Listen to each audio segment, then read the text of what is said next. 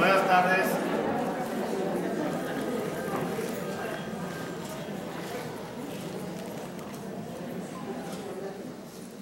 Y los Tov, a todas, hoy tenemos de los Jodesh Kislev.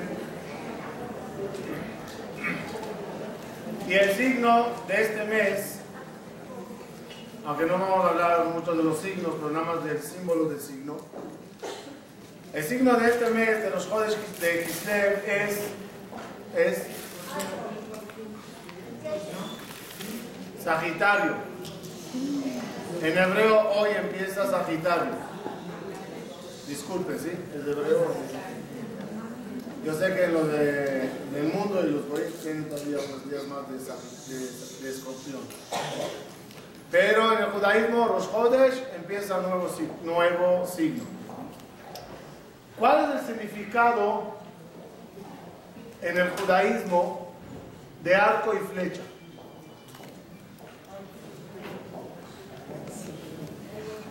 Jacob vino cuando sus hijos tuvieron que realizar una gran batalla contra, contra todos los habitantes de Shechem. Estaba Jacob vino parado y rezado, rezando para que sus hijos logren ganar la batalla. Al final ellos lo lograron. Dijo Jacob vino, la ciudad de Shechem la he conquistado con mi arco y flecha. La he conquistado con mi arco y flecha. Y la pregunta es, ¿acaso Jacob vino estaba ahí en la torre de control disparando flechas como un francotirador ayudando a sus hijos? No. ¿Qué hizo Jacob vino únicamente? Rezar por el éxito de sus hijos. ¿Cómo catalogó Jacob vino el hecho de rezar? Lo he logrado con mi arco y mi flecha. De aquí aprendieron nuestros sabios que el término arco y flecha es un término de rezo. Cuando la persona reza, prácticamente tiene en su mano un arco y una flecha. ¿Cuál es la similitud? ¿Dónde está la relación entre un sidur, una tefilá y arco y flecha? Aparentemente no hay nada que ver entre los dos. Respuesta. La espada es un arma peligrosa también a, quien juegue, a un niño que juegue con ella, un niño que juegue con la espada afilosa. ¿Es peligroso o no?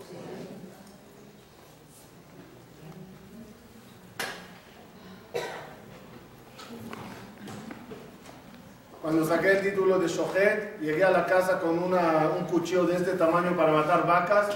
Nada más le ves y te asustas. Y mi mamá, ese cuchillo. Yo le dije que mi jajam dijo que para, para checar si el cuchillo está afilado o no, ¿cómo se checa? ¿Ah? No, pero antes de matar. ¿Cómo lo checas antes de llegar a la vaca? ¿Ah? Entonces yo le dije que mi jajam dijo que se checa sobre la lengua. Y entonces mi mamá dijo, ¿estás loco? Le dije, sí, mira. Mira el cuchillo. No, que rápidamente lo volteé hacia el otro lado del cuchillo. Y, ¿ah? Pero es peligroso el cuchillo, ¿no? La flecha.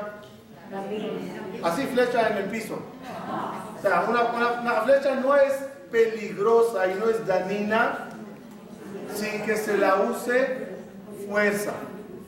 Sin que tú estires la flecha fuera. No hablo de las flechas venenosas. Una flecha normal. Sin que la flecha sea venenosa, normal. ¿Es, ¿Hace daños eh, de por sí? No. Pero cuando está en el arco y se la estira y se hace ese movimiento fuerte, entonces se convierte en algo peligroso, algo mortal, algo de potencia. El rezo es igual. Las palabras que uno reza de por sí son débiles. No tan débiles porque son algo especial y hablamos muchas veces del poder de la letra y de la palabra. Pero, ¿dónde está la fuerza del rezo? ¿Dónde está la fuerza de la tefilá? Es cuando sabes concentrarte, darla de tu fuerza y dispararla hacia arriba.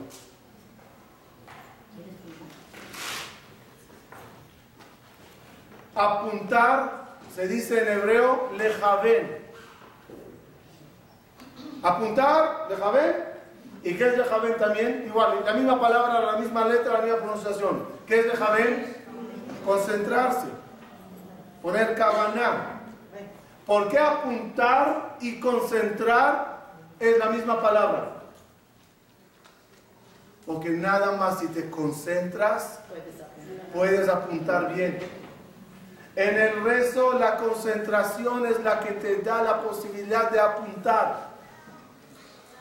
Y apuntas hacia Boreolam, hacia el trono celestial. Y obvio, cuanto más estiras la flecha, más lejos puede llegar. Así son los rezos. Los rezos pueden llegar al primer mundo, al segundo mundo, al tercero y al cuarto. Son cuatro mundos. Dependiendo de dónde llegará nuestro rezo, de ese lugar vendrá nuestra abundancia. Profundizaremos en lo dicho para entenderlo bien.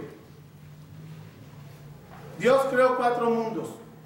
El mundo de los humanos, el mundo de los ángeles, de las almas y el mundo divino. ¿Cuál es la diferencia entre los cuatro mundos? En este mundo hay más mal que bien. En el mundo segundo piso, miti miti. Igual. En el tercer mundo, más bien que mal. El cuarto mundo, puro bien. La tefilá puede llegar al primero, al segundo, al tercero, incluso al cuarto. Depende de cómo yo estiro la flecha, obvio. Depende de cómo yo hago cabaná. Pero mi pregunta es, ¿y cuál es la diferencia a qué mundo llegó? No, ¿qué importa? Llegó aquí, aquí o allá. ¿Qué importa? No, no, no, no, no. ¿Qué más da a uno hasta dónde llegó su tefilá? ¿Hay diferencia o no? ¿Cuál es? Respuesta. Si llegó hasta el primero, del primero se te mandará lo que pedites. Ejemplo. Uno pidió parnasá, uno pidió salud, uno pidió casarse. Ni modo, hay gente así. Y, uno está pidiendo algo. ¿Ok? Ahora, si llegó la tefila al primer mundo y Dios aceptó tu petición, ¿de qué mundo se te mandará la, lo que uno pidió? Si es del primero, llegará la Parnasá con mucho esfuerzo y poco rendimiento en el mundo del mucho mal y poco bien. Sí llegará la de mar, pero mucho correr, mucho doctor, muchas medicinas, hasta que de tener una semi-salud. Si llegó al segundo mundo, ¿cómo será? equilibrado, esfuerzo y ganancia. Llegó al tercero, ¿cómo será? Poco esfuerzo, mucha ganancia. Y llegó hasta el cuarto,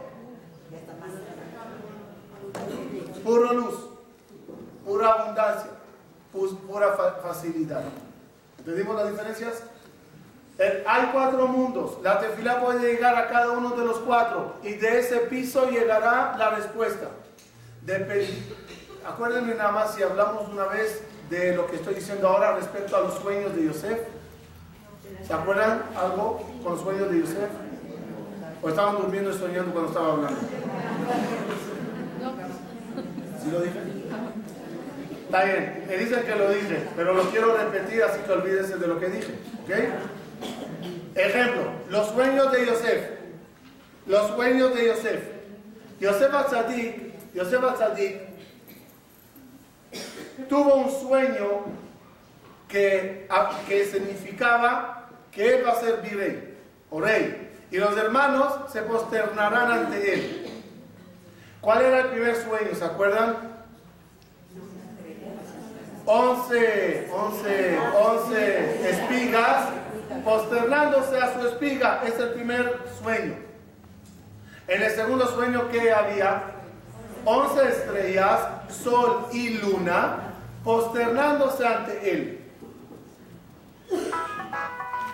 En el primer sueño, todo era real. O sea, 11 hermanos, 11 hermanos posternándose. Si ya los dije por qué no está Dina. La doceava hermana de Yosef, la hermana de, tenía una sola hermana, Dina. Hay 11 hermanos posternándose. ¿Por qué Dina no está en el sueño posternándose? Porque Yosef se casó con la hija de Dina. Entonces, Dina, ¿quién era? Tu suegra, ni entre sueños se posternará ante ti. Entonces, por eso no aparece ella en el sueño. Ok. Entonces, Yosef, el segundo sueño, viene al papá y le cuenta, papi, soñé con, soñé con 11 estrellas, sol y luna posternándose ante mí. El papá le regañó. ¿Cómo sueñas con mamá? Porque 11, estrellas son los 11 hermanos. El sol, papá. La luna, mamá. ¿Cómo sueñas que mamá se posternará ante ti si mamá ya falleció? Le regañó. Pregunto. La Gemara Masejet Berajot dice, ¿cuáles son los sueños que son reales? Los sueños que tienen algo falso en ellos. En un sueño debe de haber algo irreal para que todo el sueño se considere real. Debe de haber, como Jajamín lo catalogan, la espiga tiene paja y grano. Debe de haber paja en, en el sueño. Hay que extraer el grano. Si la Gemara dice que los sueños normalmente son así, porque Jacob regañó a Yosef. ¿Él tuvo algo falso en su, sueño? ¿Sí o no? ¿Sí? ¿Qué es lo falso? Mami. Pero lo falso es lo que hace real al sueño. ¿Por qué le regañó? Respuesta. Respuesta.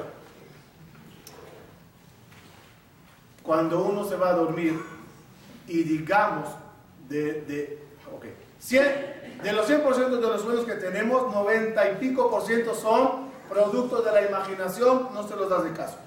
Hay un porcentaje pequeño y de vez en cuando que el sueño puede ser mensaje. Digamos que Dios decidió mandarnos un mensaje por medio de sueño. ¿Cómo será el sueño? Lleno de confusión y tonterías y algo real o mucha realidad y poca falsedad. ¿Cómo será el sueño? Dependiendo de qué mundo llega. Hay cuatro mundos. Uno más, este más mal que bien. Miti miti. Más bien que mal, todo bien. Dependiendo de qué? Dependiendo de tu neshama y tu nivel y, pureza y santidad y concentración y bondad del día, así la Neshama la noche, cuando se va a dormir, se eleva. ¿Hasta qué, ¿Hasta qué lugar llegó el alma?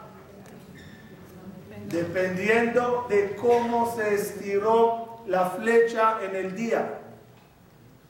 Cuando tú vives el día, es estirar para abajo la flecha. La noche cuando pierdes la, conciencia y boom, te duermes, la Neshama sale de alguna forma metafórica disparada para arriba. ¿Hasta qué altura llegó? Dependiendo del día.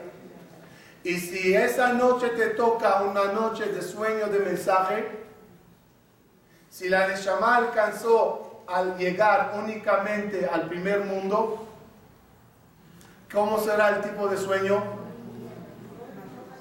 Turbio, confuso. Y hay en medio un mensajito. Vete a buscar ese grano en medio de toda una multitud de paja. Son los sueños que se Si se olvidan o no, depende, depende de la amnesia.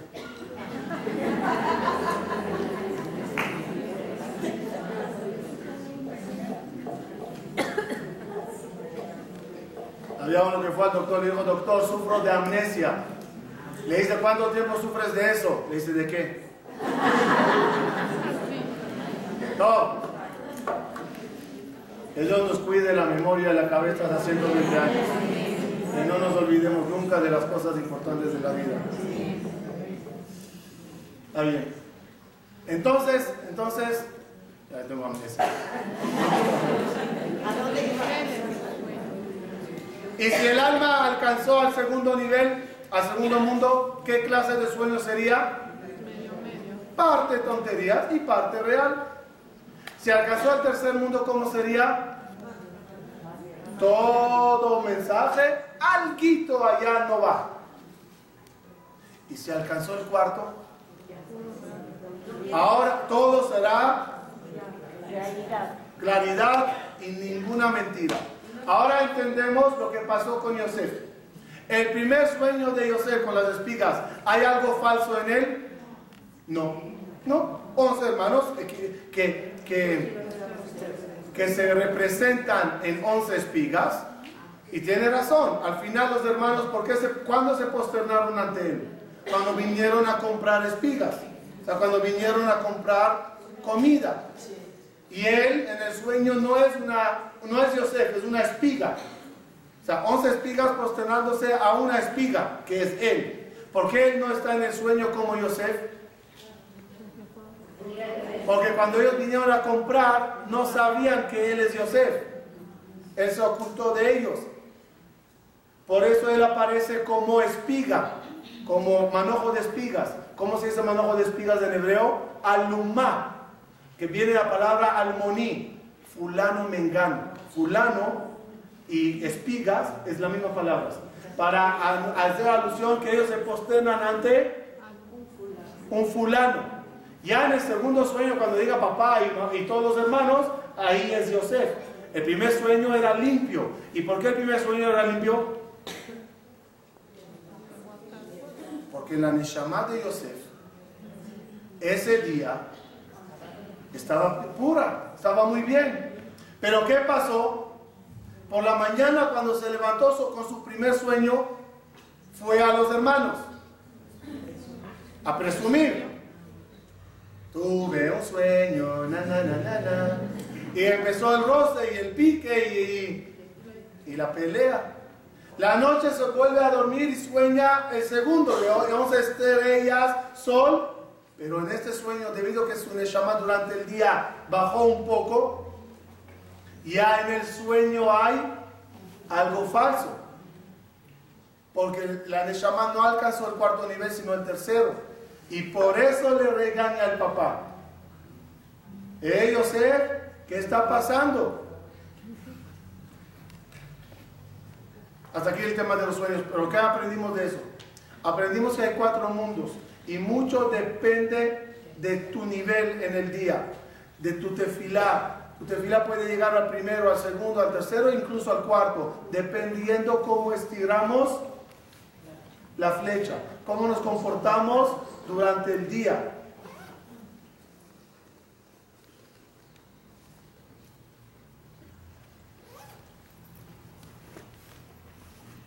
Y esa es la grandeza de un ser humano, que de un día a otro puede cambiar. De una tefila a otra puedes mejorar. Y si, mi tefila ayer no se recibió, hoy sí puede ser recibida. Y si mi alma no alcanzó grandes niveles ayer, hoy sí puede. No estamos etiquetados, no estamos bloqueados. Tú perteneces a tal nivel, punto. No es así. Y la abundancia puedes llegar del cuarto mundo como del primer mundo. Y la abundancia de ayer puede ser la diferente de la de hoy. Y la parnasá y la salud que ayer llegaba con sudor y sufrimientos, mañana puede llegar con alegría y facilidad. Solo la tienes que extraer del mundo correcto. Tienes que alcanzar esos niveles para poder extraer de ellos ese tipo de abundancia.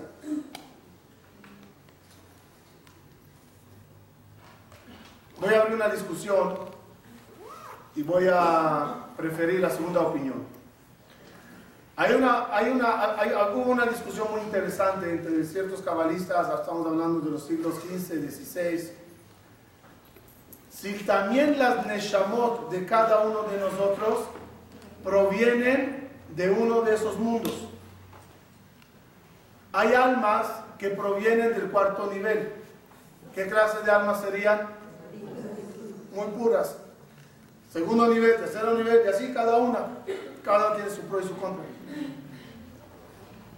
Y tú, si vienes del segundo, tus tefiló, tus sueños llegan del segundo. Los otros opinaban, y por eso dije que vamos a seguir la segunda opinión, que no es así. Cada Neshama está compuesta de los cuatro niveles. Cada Neshama tiene nivel A de, primero, segundo, tercero y cuarto. Y por lo tanto tú tienes la posibilidad de conectarte al quien quieras, porque los cuatro están en ti.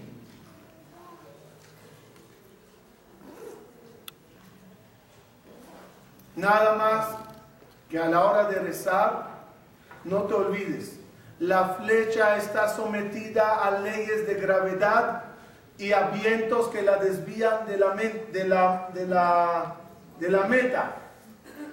Cuando tú sueltas la flecha, ¿cuál es, cuál es el, problema, el problema de la, de la flecha? La ley de la gravedad la jala para abajo. El viento la mueve a los lados. Y eso, cuando llegas a, cuando llega a la meta, o llega sin fuerza, o no da en el blanco. Las tefilot de uno también están sometidas a ley de gravedad y a vientos, lo que Jajamín catalogan como las interrupciones celestiales para que la, la llegue a Boreolam. Ángeles acusadores que dicen a Dios, esta tefilá está maldicha. Esta tefilá, esta persona no se merece que sea recibida. Y entonces esos son el viento y la gravedad que el rezo que sale de la boca, Barminan, no llegue a la meta. ¿Qué se hace? ¿Qué hace el guerrero cuando quiere que la flecha llegue a la meta? Y sabe que hay ley de gravedad y sabe que hay vientos. ¿Qué hace? Estira más para que salga con mayor velocidad y fuerza. Cuando la flecha sale con mucha velocidad, la ley de la gravedad y los vientos normales no la molestan.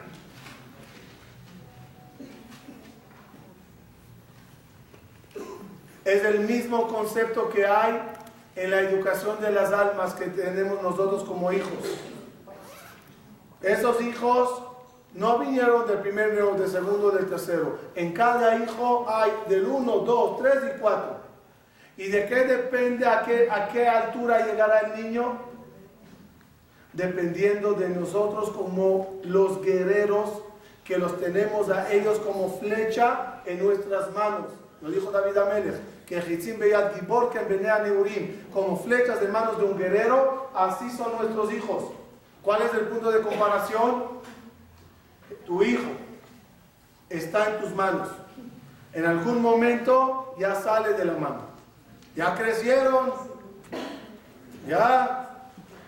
Soy grande, mami. Que no confías en mí. Dame las llaves.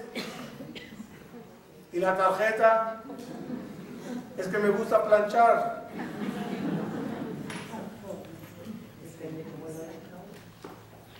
Y sale el niño o la niña al mundo, ya no están en tus manos. Y ellos están sometidos a la ley de la gravedad. La ley de la gravedad del planeta Tierra con sus locuras, con sus adicciones. Están sometidos a los vientos de la sociedad. Pero tú querías o quieres que ellos lleguen a la meta. ¿Llegarán a la meta o no? Cuando ya salieron de la mano, ya no, ya no tienes mucho que hacer. Ya no nos escuchan, ya no nos hacen caso, ya nos, nos ven como anticuados, como gente cerrada y atrasada incluso, comparada con ellos, gente abierta y culta porque saben prender la computadora y saben hacer cosas, ya nosotros somos de la generación pasada.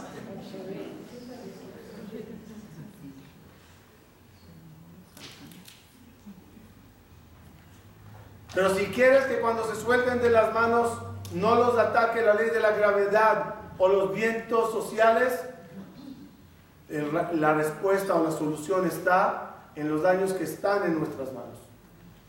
Si en esos años se los estira bien, bien, bien y salen fuertemente de la casa a la calle, del colegio judío a las universidades, del colegio maravilloso que hay en la comunidad, al mundo de los negocios y al centro y al viaje a Europa y a traer mercancía o lo que sea.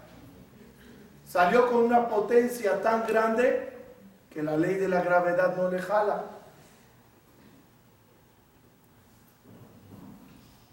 Así que el símbolo de arco y flecha es un símbolo muy importante para nosotros. Es la forma de rezar, es la forma de preparar el alma, es la forma de educar a los hijos. Cuando las cosas están en tus manos, aprovecha. Cuando ya no están en tus manos, ¿qué quieres hacer? El error es dormirse cuando está en mis manos. Ejemplo 1. A la hora de rezar, hablamos, soñamos, volamos. Y cuando ya nos fuimos del crisis del rezo, en el día, ay Dios, no salen las cosas, ay que... Sí, pero cuando estaba el rezo en tus manos, ese era el momento de apuntar fuerte. Cuando ya salites, ese recito, esas palabritas están en el aire, sometidas a vientos. Y cuando esperas el resultado del rezo en la vida y no llega como queríamos, a veces ya es tarde porque el rezo ya salió. Rosh Hashanah, Kippur, momentos de decreto. Eso se llaman los momentos que la flecha está en la mano la tienes, estira. Para todo hay tiempo. Para contestar el celular, para, para hablar, para meditar, para volar, para soñar. Todo hay tiempo. Pero al momento que la flecha está en tu mano a la hora de rezar, apunta fuerte. A la hora que los hijos están en nuestras manos, hay que apuntar fuerte. A la hora que tus nietecitos llegaron a visitarte, es un momento fuerte la flecha está en tus manos. Apapacha, aconseja, llénale de bonitos recuerdos, para que cuando se vaya, la flecha salió bien fuerte al mundo. Cuando los niños están en el colegio, es momento que están en manos de, de los maestros. Si saben aprovechar ese momento de estudiar, salen cultos para el mundo son inteligentes. El chiste en la vida no es ver dónde va la flecha, sino es trabajar la flecha cuando está en tus manos, acomodarla bien en el arco, estirar bien, apuntar y cuando salga, te tocará nada más de gozar cómo esa flecha sigue derechito cómo el viento no la mueve, cómo la ley de la gravedad no la jala y cómo ¡boom! justo en el centro. Por eso el rezo del día, el rezo del día, el rezo del día, Shahrid Minchai Arvit, fue establecido por Abraham, Isaac y Jacob. Abraham vino, la Torah dice que rezó por la mañana, Isaac por la tarde, Jacob por la noche. Pero la palabra rezó tiene en la Torah, en el caso de Abraham, Isaac y Jacob, tres diferentes sinónimos. No está escrito que Abraham rezó, ni Isaac ni Jacob. Está escrito que Abraham se paró, Amad. Y Jajamín dicen que Amad significa rezar, como Amidad. Itzhak está escrito que salió a hablar en el campo, la Suach Basadeh. Y Jajamín dicen que la Suach significa rezar. A Jacob está escrito que la noche él Vaivga Bamakom. ¿Qué es Vaivga Bamakom? Pegó en el blanco, dio en el blanco. Y dar en el blanco significa rezar y trae un versículo que lo comprueba. Preguntan los sabios, ¿por qué no está escrito Abraham rezó, Isaac rezó, Jacob rezó? ¿Por qué Jacob paró, se paró? Amar. Isaac dialogó. Jacob dio en el blanco. Explica Jajamín, arco y flecha.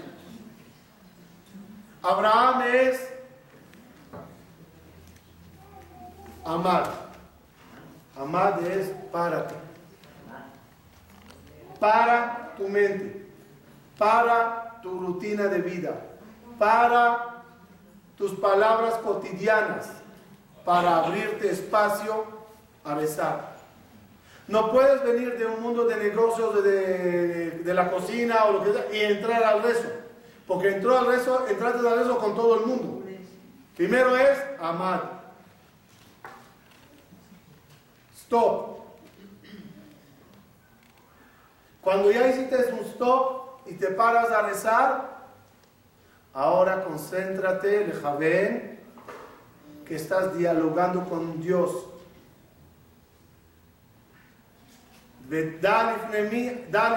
ata omed. Tienes que saber delante de quién estás parado, parada.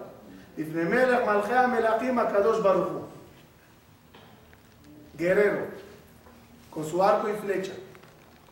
Primero, posición, y cada uno a su posición. Una de las claves primeras para tirar bien el arco y flecha es cómo estás parado. No puedes estar para en movimiento y lanzar, no puedes, tienes que asentarte. Tienes que pararte en una posición correcta. Dos, tienes que saber que aquí estás tú y ahí está la meta. Conocer la meta, la distancia hacia ella. Y cuando ya estás parado bien y la meta la tienes clara, apunta como es debido de Javer ¿Y qué pasará cuando ata Omed de Mesojea? El tercer nivel de Jacob, ¿cuál es? Das en el blanco. Tu tefilá llega. Porque te preparaste bien antes, la tefilá va a llegar. En educación de hijos, párate bien. Arregla primeramente tu posición en la casa. Arregla bien tu idea, tu ejemplo mide tus palabras, mide tus conductas, porque primero eres tú. la amor, tú tienes que pararte correctamente. Tú tienes que poner el stop y los límites en la casa. Tú tienes que aclarar que sí y que no. Después que tú estás bien formado, y la educación de los hijos empieza en la educación propia de nosotros, cuando ya estás bien parado, mira al blanco. Mira a tu hijo y decide hacia dónde le quieres llevar. Toma en cuenta, toma en cuenta el viento. Toma en cuenta la distancia.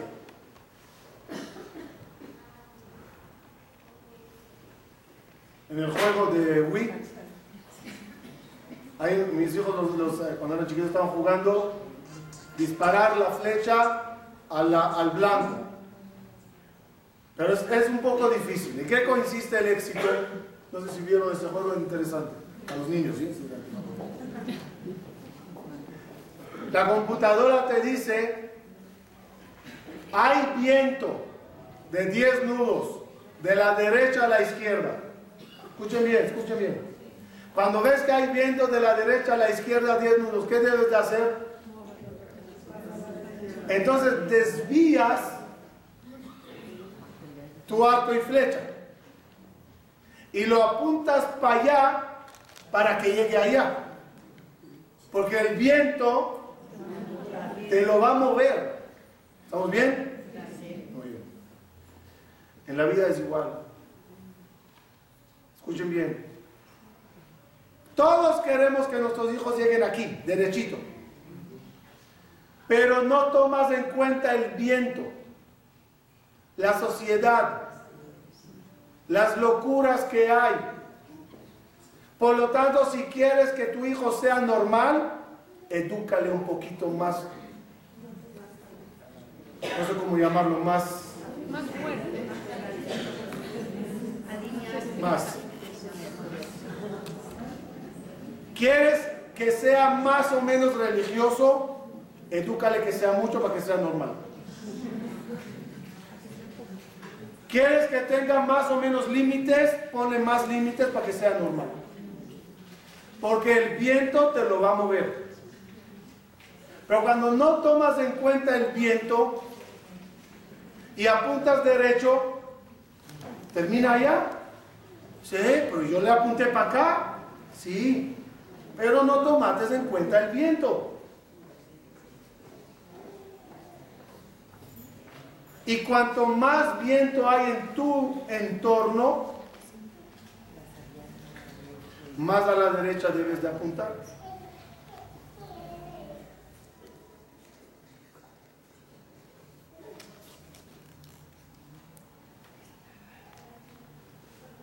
Me preguntó una vez un señor en la comunidad. Sí, amigo. Me dijo, te veo así, abierto, así. ¿Por qué educas a tus hijos en el colegio más eh, cerrado o, religioso, como quieran llamarlo, en la comunidad? Le dije, porque quiero que sean normales. Y el viento solito le va a llevar al medio. Cuando le educas en el medio, termina más a la izquierda. Es una realidad.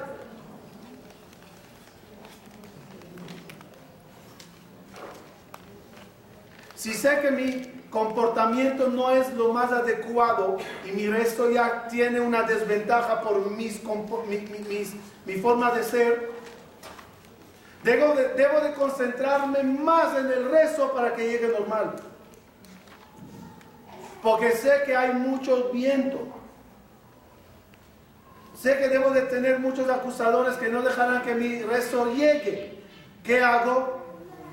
Apunto más alto para que llegue por lo menos al nivel normal.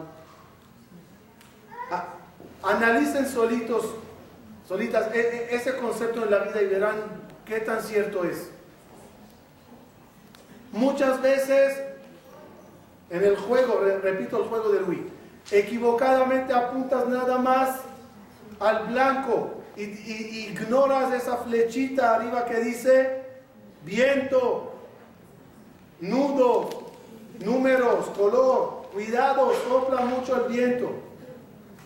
Minimizamos lo que pasa en la calle. O porque no lo vemos, o porque no lo sabemos, o porque simplemente creemos que la potencia tan grande de la flecha en casa será lo suficiente. Ojalá, pero a veces es un poco arriesgoso. Hay que evaluar mi entorno, el entorno de mis hijos, dónde vivo, dónde van a estudiar, qué se habla, cómo se vive, a qué apertura mundial tienen. Y todos los padres, se lo digo con mucho cariño, todos los padres que quieren que sus hijos sean grandes universitarios, por eso deben de darlos más Torah. Porque el viento en la universidad es un viento. Y la ley de la gravedad jala. Entonces, si le quieres mandar para allá, dale más de este lado. Para que termine normal. Y sanando la idea, todo está en nuestras manos. El Pasuk dice que Akadosh Baruchu Ishlach Baraja Bechol Maasei Yadeja. Ishlach Baraja Maasei Yadeja. Que Dios mande Baraja en tus hechos de mano. ¿Qué quiere decir que Dios mande Baraja en tus hechos de mano? ¿Qué Dios te mande Baraja? ¿Qué es en tus hechos de mano? No te olvides. Cuando las cosas están en tus manos, están en tus manos. Haz todo lo que puedes de tu parte. Y cuando ya saldrán de tus manos, Dios mandará una buena verajá para que se cuide. Pero si uno se queda dormido cuando está en sus manos y no hizo nada cuando lo tenía en sus manos, ¿dónde Dios mandará la verajá? Las cosas en la vida dependen de nosotros. Aprovechemos los momentos que eso está en nuestras manos. Aprovechemos los momentos que tenemos para transmitir mensajes a nuestros hijos, nietos, bisnietos. Aprovechemos el momento que tenemos en, nuestras manos de tomar esa foto con abrazo, de dar ese regalito, de decirse palabras de cariño, porque a veces después ya no está en nuestras manos hacerlo. O ya partieron o nosotros ya partimos.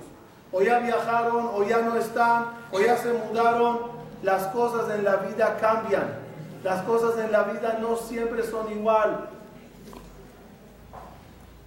Y para que mejoremos nuestra conducta hoy, simplemente volteen para atrás y vean cuántas cosas se nos escaparon de las manos.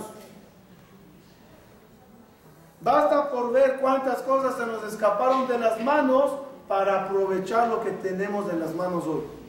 Otra vez, no es, ay sí, Perdí esa oportunidad, perdí esa oportunidad, por lo tanto ya no hay más que hacer. No, no, lo perdido, perdido. Pero todavía hay mucho en tu mano hoy. Aprovecha lo que está en tus manos. Quiera Dios que cada rezo que hagamos a Boreolam llegue hasta lo más elevado. Y de esos lugares Él nos mandará su abundancia. Quiera Dios que logremos apuntar bien al blanco en la educación de los hijos. El que nos diga que educar a los hijos es fácil, debe de ser un soltero. Imposible, misión imposible. Una de las políticas que tengo, espero seguir con ella, la aguanté ya 20 años, no dar conferencias de educación de hijos. Hablar un poquito aquí y allá, porque nadie puede afirmar nadie puede afirmar. Y lamentablemente vimos muchos que dieron clases y escribieron libros de educación de los hijos y andan con la cabeza baja cuando ven a sus propios hijos. Es muy difícil evaluar viento, ley de gravedad, distancia y blanco. Muy difícil. Y por lo tanto, hace falta simplemente combinar entre las dos cosas que hablamos hoy. Tefilar y apuntar, educación. La educación y la tefila deben de ir de las manos. Y ambas están en el mensaje de arco y flecha. Ojalá que por el de este mes, los Jodes que estamos empezando hoy, que su signo y símbolo es arco y flecha. Que Dios nos ayude a meditar y pensar en ese símbolo y tenerle como bandera de educación. Así nos vamos a comportar. La flecha en la mano, estirar bien, apuntar hasta lo más elevado para que Besrat Hashem llegue justo al centro de la diana. Muchas gracias.